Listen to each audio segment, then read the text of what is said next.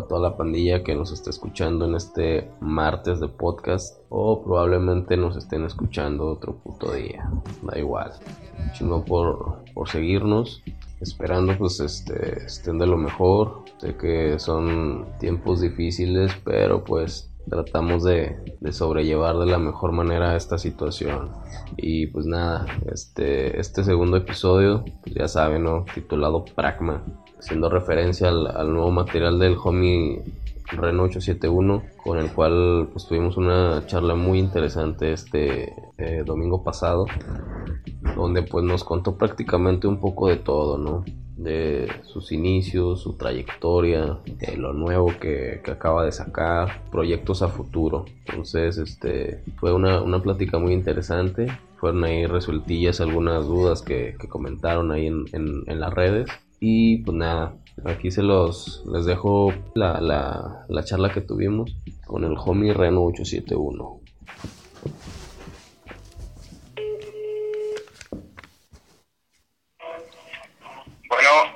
¿Qué onda, carnal? ¿Cómo andas? Dime, ¿tú, padrino? No, no, chingón. ¿Qué, ¿Qué, dice la cuarentena? No, pues, diría que aquí encerrado, pero ni tan encerrado, la neta. Aquí salió tres. Solo nada más tanto a la gente. Ah. no, ya. No, carnal. No, chido. Pues también aquí entre encerrado y pues también hay que salir a chingarle, no hay de otra. No, canal, oye, pues muchas gracias por, por, tomarte el tiempo de esta llamada para pues lo que viene siendo el, el segundo este episodio de, de este pedo que, que, apenas andamos empezando con el podcast. A huevo. A la orden, ya sabes, padrino. No, ya está. No, pues antes de, de empezar con pues con el tema principal que viene siendo Pragma, este pues me gustaría saber un poco, ¿no? De, de cómo, cuándo y dónde surge Reno. Yo soy de, de Torreón, Coahuila. Y en ese barrio, en, ese, en esa ciudad, yo crecí en una colonia que se llama Jacaranda. Y mi apodo es meramente por azares destino, carrilla de los compas y cosas así. Pero yo empecé rapeando en Jacaranda donde tuve mis primeros dos grupos, hice mis primeras rolas. Eh, y ya con el tiempo empezamos a conocer a, más Cruz de ahí de Torreón y de Gómez y empezamos a colaborar con ellos hasta que, pues así como que de repente ya estaba en la escena de mi ciudad. En lo particular te, te empecé a topar cuando andabas con Misivas o Facta, que vendría siendo yo creo como en el 2005 más o menos, ¿no? Así es, sí, incluso un poco antes, ese grupo también duró varios años. Ajá. Y pues que te digo, al principio éramos cuatro personas, terminamos siendo dos nada más, pero sí hicimos bastante material. Y fue ahí en Mis Ibas donde yo entré al 871 como club y también donde empecé a colaborar con, gente de Torreón. Simón, sí. Y otras ciudades. Ajá.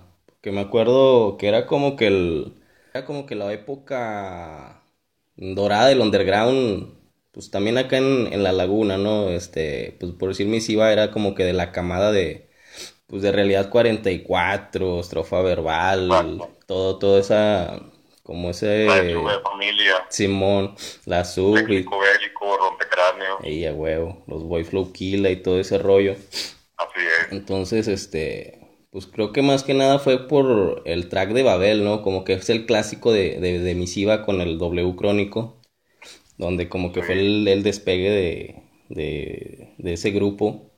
Y, y, creo que por ahí topé la, la que viene siendo, no sé si me equivoco, una de las primeras rolitas romanticonas del Reno, la de volar y volar, algo así. A huevo. sí, sí, sí, a huevo. Me acuerdo de esa rola. Acá también estilo Apache, ¿no? Y volar y volar. sí, la neta, padrino. Eh, lo... esa rola, era cuando apenas empezaban los celulares acá que, pues, en los que podías hacer rolas. Y Y de repente yo estaba en la escuela y luego llegó así una banda que yo ni conocía y, llegaron con, un celular y tenían esa rola puesta. Le dije, ah, chinga, qué pedo, ¿cómo puede llegar ahí esa rola, no? y hasta la fecha igual que no recuerdo la neta, pero sí, sí me hizo un par de esa rola también, la neta. Y luego ya después de, de Misiva, este, se empieza a, formar el 871. Sí, o más bien Misiva estuvo todavía como trabajando eh, una vez que se hizo el 871. El 871 empezó siendo como un colectivo de varios cruz y grupos de la comarca, de sobre todo. Con el tiempo se redujo a lo que es ahora, pero al principio éramos, éramos un chingo de grupos juntos. Ajá. Eh, nosotros entramos al club en 2007, mismo año en el que se fundó. Mm. Y yo creo que Misiva terminaría su existencia como unos tres años después. Mm, ya después del, del 2010 en adelante, yo estuve trabajando ya de lleno en el 871. Mm, okay. Y apenas hasta ahora, que será unos dos, tres años, no es que yo no trabaje con ellos, solo que ya como que tengo un poco más independiente mi, mi carrera. Incluso todos los integrantes del club es, así, ¿no? Tenemos nuestra carrera independiente y a veces nos juntamos a hacer cosas. Ajá. Y luego, este, pues ya en el 2012, ¿no? Es cuando sale como que lo, lo primero en solitario de Reno, con RIP. Así es, carnal. Ese, ese jale duramos haciéndolo como un año. Ajá. Para esto no lo hice con 871, sino más bien con No Club, que viene siendo el, el Simón. Jalamos ese EP.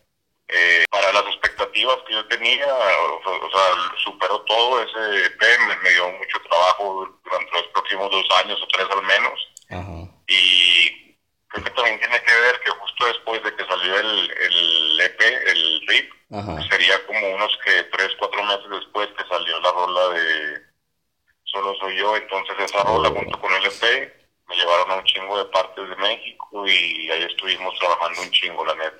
Fue en el 2012, lo sacamos el 2 de noviembre del 2012. Ajá.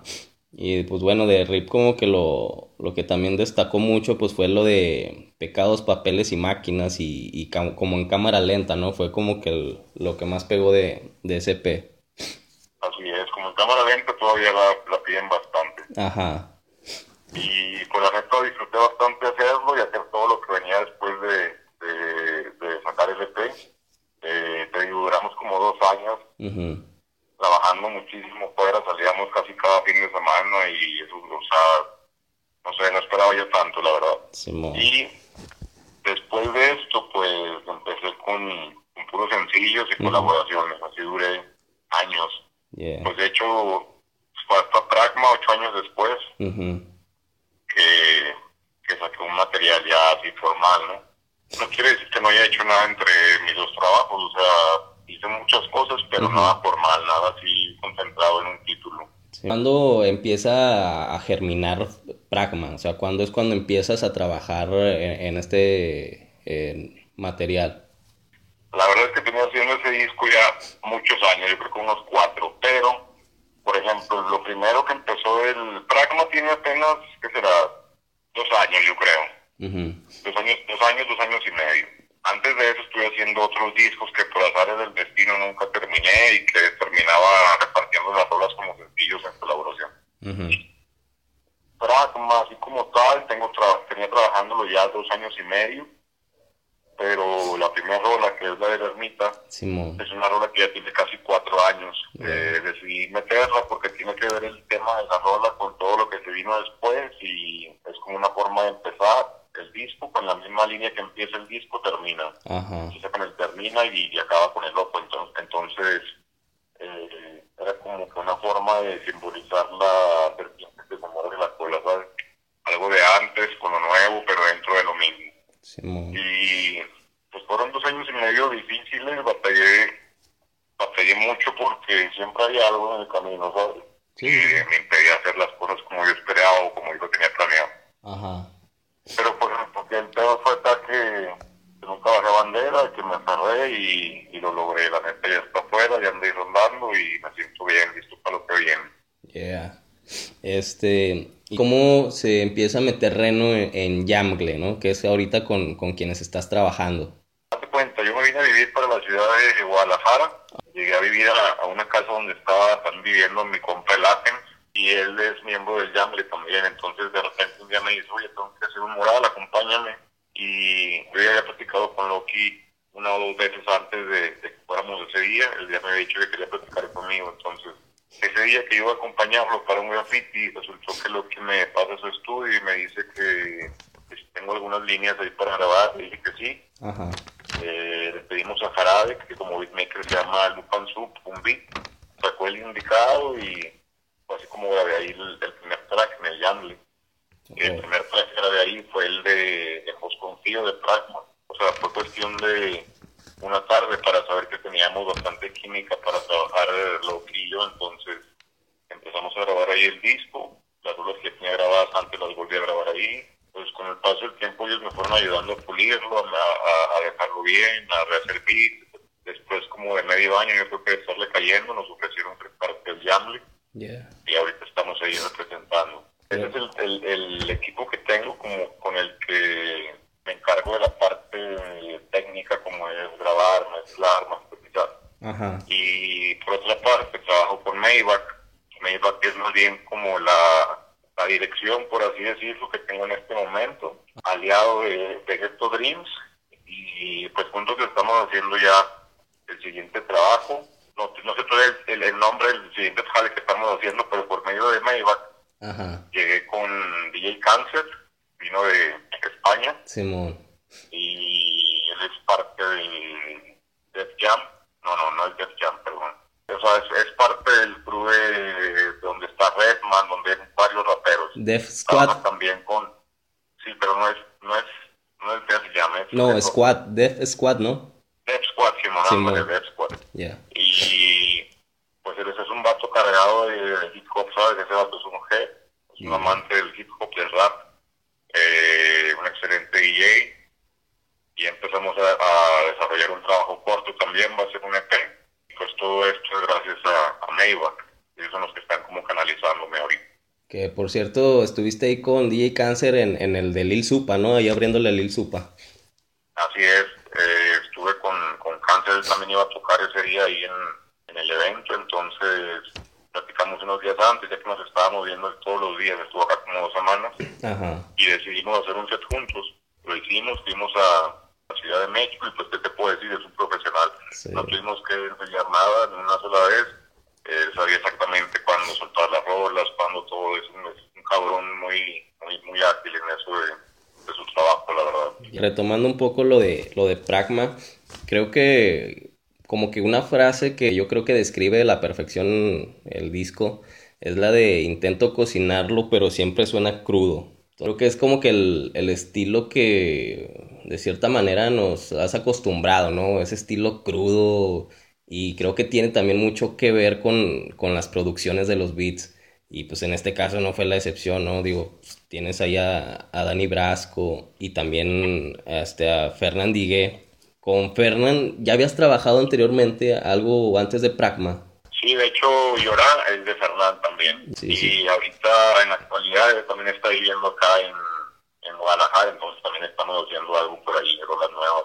Pues sí, la verdad es que tengo como esa parte en mi, en mi estilo que es como que hasta ahora me doy cuenta que ha sido tal vez un poco monótono.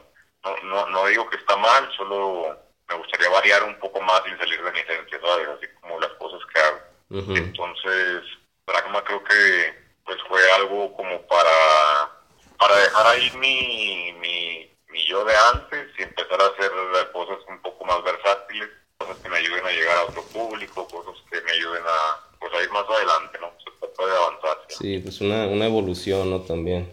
Así es. Y luego, pues bueno, en cuanto a las eh, colaboraciones, pues vemos que no es como que un material que pues tenga muchas colaboraciones, ¿no? O sea, creo que sí está más que claro que fue algo pues, muy personal eh, en cuestión de, de, las letras y todo. ¿Cómo fue que se dio la, la colabo con el Hotel Bárbaro? Que creo que no lo, creo que nadie la esperaba, pero creo que sí suena como la esperaba, ¿no? Del momento que supimos que ibas a tener una colabo con el Hotel Bárbaro, pues creo que sí quedó a la perfección. Gracias, hermano. Pues la verdad es que siempre he respetado mucho el trabajo del elote. Eh, antes de, este jale no había tenido yo contacto con él. Eh, tal vez en alguna ocasión, por medio de su página, tuvimos ahí, pues no, no, no, no, como contacto, sino solo sabíamos de nuestras existencias, ¿no? Simón. Al momento de que estuve resolviendo esa, esa, ese tema en particular, ese día, yo quería hacer un beat, un track con un rapero que, pues que le gustaba rapear, ¿sabes? No tanto por buscar reproducciones sí, o, o, X o Y, ¿no? Solo, alguien que me gustara como rapear, que tuviera mi respeto como rapper, etcétera, etcétera. Y pues siempre he admirado el trabajo del Bárbara, entonces pensé en él, es un OG mexa muy respetado y dije, a huevo, y creo que le es el indicado. Y la verdad es que siempre ha sido muy accesible. Desde el momento en que se lo propuse, me dijo que estaba de acuerdo. Y es un track que se me hace a mí, como, eh, o sea, bien, bien conectado. Simón. Pues la verdad es que no nos tardamos tanto haciéndolo. Yo le paso el beat hoy en la mañana y él para, para en la tarde de cuenta y tenía una parte de su verso, ¿no? Entonces yo también empecé rápido, los versos los terminamos tal vez en un par de días, tres días, pero mucho. Y ya después al final le puse el, el coro en el estudio. Eh, me mandó su parte del coro, solo que no estaba como, muy acorde, entonces decidimos dejarlo así, pero pues no sé, me gustó el resultado y fue muy rápido aparte. Para ti, si hubiera algún track este favorito o especial de, de todo el disco, ¿cuál sería? Híjole, es una buena pregunta. Creo que, no sé, estoy entre dos. Ajá. La semilla o acuario, cualquiera de esos dos. Y luego, pues bueno, también vemos que eh, lo que viene siendo eh, en el arte del disco, pues estuvo involucrado Pletter, ¿no? También que es como que un emblema del, del graffiti mexicano. Sí, a mi canal Pletter lo conocí en Saltillo, en una, en una fiesta hip hop que hubo ya hace años. él fue a grafitear, yo fui a rapear, estuvimos cada uno en el mismo lugar por un par de días, platicamos, y desde entonces surgió una amistad. Yo tenía unas letras para la portada y la verdad es que desde ese día que vi el Pletter pintando dije, verga, estas letras están muy cabronas. Igual se lo propuse y, y sí, también rápido accedió, me, me, me quiso ayudar. Él me propuso la idea de hacerlo en, una pared, pero pues por cuestiones de, lo necesario, ¿no? Que era una fotografía con buena calidad de las letras para poderla vectorizar, etcétera, etcétera. Simón. Pues yo le, yo le propuse que mejor fuera, fuera algo así hecho a, mano en, en y me mandó las letras eh, en un cuadro y todo esto y pues desde que las vi la verdad es que quedé convencido. Creo que escuchando tus letras y todo eso, más allá de una influencia musical, creo que hay mucha influencia de, eh, ¿cómo decirlo? Pues de lo que lees, ¿no? O sea, de libros y de... Es mucho eh, rollo de ocultismo, esoterismo y todo ese tipo de, de, de cosas que al final logras como que mezclar en tus letras en, y haciendo mezcla con los beats y todo, pues hace una como que una mezcla muy vergas, ¿no? Gracias, hermano. Pues sí, la verdad es que me interesan todos esos temas, más que yo me considere parte de ese movimiento, me considero un fanático. Ajá. Siempre lo dejo claro porque eh, pues hay personas que sí se dedican a eso, ¿no? Yo no me dedico a eso, la verdad, yo me dedico a la música y me gustan mucho todos esos temas una buena forma de conocerse a cada uno mismo. He estudiado algunas cosas al respecto, pues siempre lo dejo como para algo, o sea, lo que realizo como tal, lo dejo para cosas personales que me hagan crecer de alguna manera. Simón. Y se ven reflejadas en mis letras, ¿por qué? Porque es una forma de tantas formas que tengo de, de llevar mis días, ¿no? Simón. No te puedo decir que todo el tiempo estoy haciendo cosas de esas, pues no, o sea, es solo una parte de mi vida y como esa parte de mi vida hay otras tantas, ¿no? Como que, como mi familia, como los amigos. Entonces, yo lo que hago cuando hago una rola es que me dejo que el, beat me dicte lo que voy a decir. ¿A qué me refiero con esto? Que no es como que tenga ganas de hablar de un árbol, por ejemplo, ¿no? Y pida un beat para hablar de un árbol. Pues no, más bien pido beats, eh, les cuento más o menos la idea que traigo y de todos esos beats, el que me inspira a escribir algo al respecto es el que me quedó. Entonces, como este disco, quise dejarlo todo del mismo color, por así decirlo. Todo estuvo enfocado a siempre a eso, ¿sabes? Que sonara armonías en las que se pudiera hablar de, cosas así. No puedes hablar cosas tristes en un beat feliz porque se, siente que no queda la rola, ¿no? Algo que siempre al escoger los beats de, entonces, por lo regular, tu proceso es primero eh, escuchar el beat y en base a eso ya surge algo. Sí. Sí, me gusta que sea así.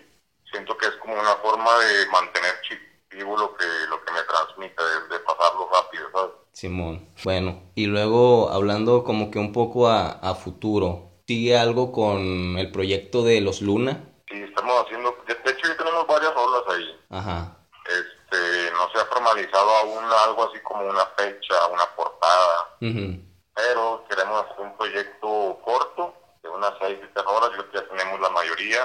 Solo es cuestión de, pues, terminarlo y, y, yo creo que próximamente les pasamos ahí una sola. Eh, 871, ¿hay algo también ahí? Eh, yo creo que por el momento no. Cada quien tiene su carrera como independiente, como te platicaba hace rato. Simón. Últimamente yo trabajo más con mi hermano, pues porque vivimos en la misma ciudad, aparte de que es mi hermano, ¿sabes? Como que tengo más siempre y, no sé, es una buena forma de convivir con él. Entonces, debido a las circunstancias, yo creo que es más probable que salga algo de los Lunas que algo de, de uno como club. Y bueno, estaba viendo que acabas de sacar algo con Dani Brasco, ¿no? Sí, esas olas surgieron en una, una tarde donde nos juntamos en chachela y hacer carne asada. Eh, yo tenía ahí un verso escrito y decidimos darle, ¿no? Ya estando dándole, después de grabar, el saco un también le, le, hice ahí una letra. Resultó esa, esa e, e, ese par de rolas. Simón. Este, en lo personal me gustan bastante, es un trabajo una tarde, te digo, pero me gusta el resultado. El Dani es un excelente beatmaker, siempre tiene mucha sustancia, cualquiera de sus instrumentales. y de hecho ahora en la noche voy a hablar con él, vamos a hacer una videollamada por, por Instagram o por alguna red social para platicar de eso ahora que acaba de salir.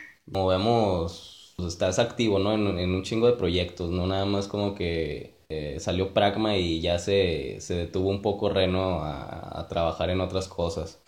Sí, pues yo creo que es la idea, hermano. Estar como estar vigente, estar constante a fin de cuentas esto nos dedicamos, tenemos que hacerlo, ¿sabes? Sí. Sobre, lo que, sobre la marcha, lo que me encuentro también, si, si me late el proyecto, si me gusta cómo, cómo va, pues me meto donde sea. ¿Qué es lo que recomienda Reno? Algo que um, esté escuchando, que, que recomiende, no sé, de, de rap latinoamericano, de rap mexicano. Rap latinoamericano. Eh, fíjate que últimamente traigo como rolas del, del, de enciclopedia.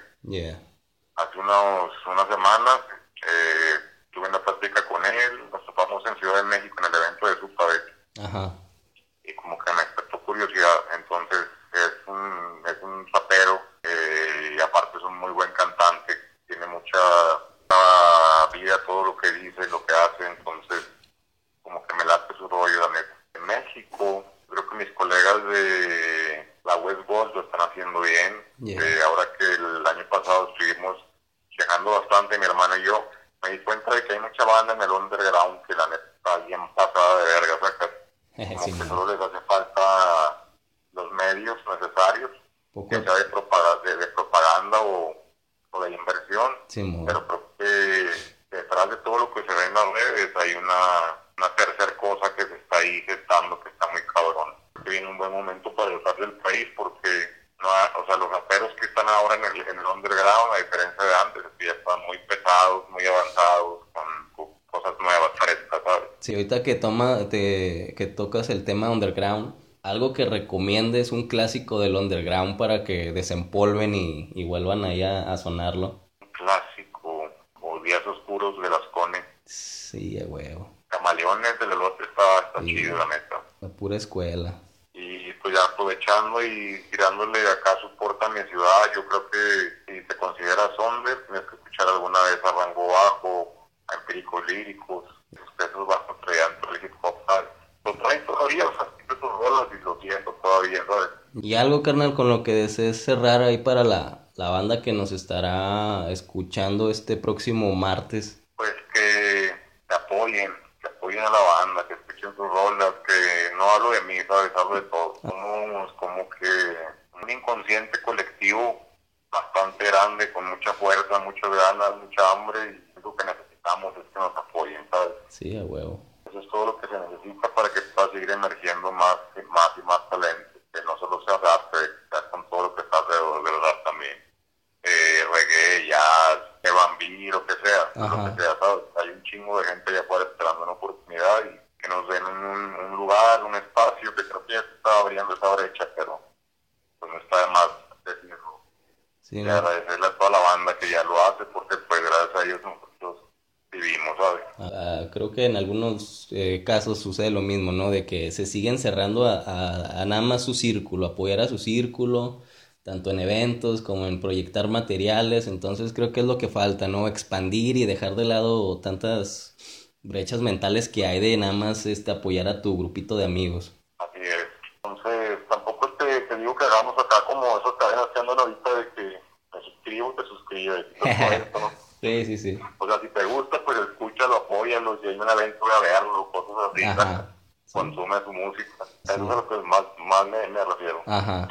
No, pues de nueva cuenta, chingo de gracias por, por darte el tiempo para esta llamada y, y, pues contarnos todo esto que pues también creo que es este demasiado interesante. Para quienes ya te conocen, para quienes no te conocen, para quienes llevan también ahí recorrido contigo desde tus inicios y para quienes te conocen desde, desde este material. Muchas gracias, la neta, gracias a usted por, por la llamada y pues, muchas felicidades por tu trabajo, la verdad es que ha llegado bien lejos. Me da un chingo de gusto que, que pues, me influyan, me tomen en cuenta y nada, hermano, estamos a la orden, ya sabes. No, pues como lo acabas de decir tú, ¿no? Pues uno llega hasta donde el público, la banda quiere. Entonces, pues si esto ha tenido tanta proyección, pues ha sido justamente pues por toda la banda, tanto este los rappers que se dan sí, que apoyan chido, no se cotizan ni nada, y pues también la, la pandilla que pues está ahí en redes, ¿no? Este, comentando, compartiendo y todo eso. Entonces, pues como tú lo acabas de decir, ¿no? Somos un, un colectivo masivo que a veces este, no, no nos damos cuenta de que entre nosotros mismos pues podemos apoyarnos y, y llegar lejos. Así es, hermano, hay que seguir dándole. No, pues chingón, carnal. Para lo que sea que, para lo que, sea que seamos buenos, acatamos el orden, tú ya sabes. Yeah. No, carnal, pues chingo de gracias y pues nada, este, nos estamos ahí escuchando el próximo martes. Chingo de éxito en todos tus proyectos. Igualmente, homie, chingón para Raptor Day y a toda la banda que nos escucha. Un abrazote, homie. Chido, carnal. Pues esta fue la charla que tuvimos con, con el homie Ren 871, el negro. Esperamos le, les haya resultado interesante. Eh, de nueva cuenta, pues un chingo de gracias para el homie por, pues, por todas las facilidades, ¿no? Y por la disponibilidad de, aceptar esta llamada y, contarnos todo, todo lo que nos acaba de decir, que pues creo que son cosas muy interesantes. Y pues para la pandilla que, que está ahí escuchando esto, pues ya saben, dejen sus comentarios, qué les pareció, de qué les gustaría que se hablara en el, en el siguiente podcast, de algún material, algún artista o no sé, algo que, que tengan en mente. Y no, no olviden este, seguirnos ahí en Spotify, en YouTube, que es donde pues, se va a estar subiendo todo esto. Seguimos en sintonía y ya saben, si pueden, quédense en casa y pues ya saben, todas las, las recomendaciones que, que nos repiten constantemente. Así que, pues, chido pandilla.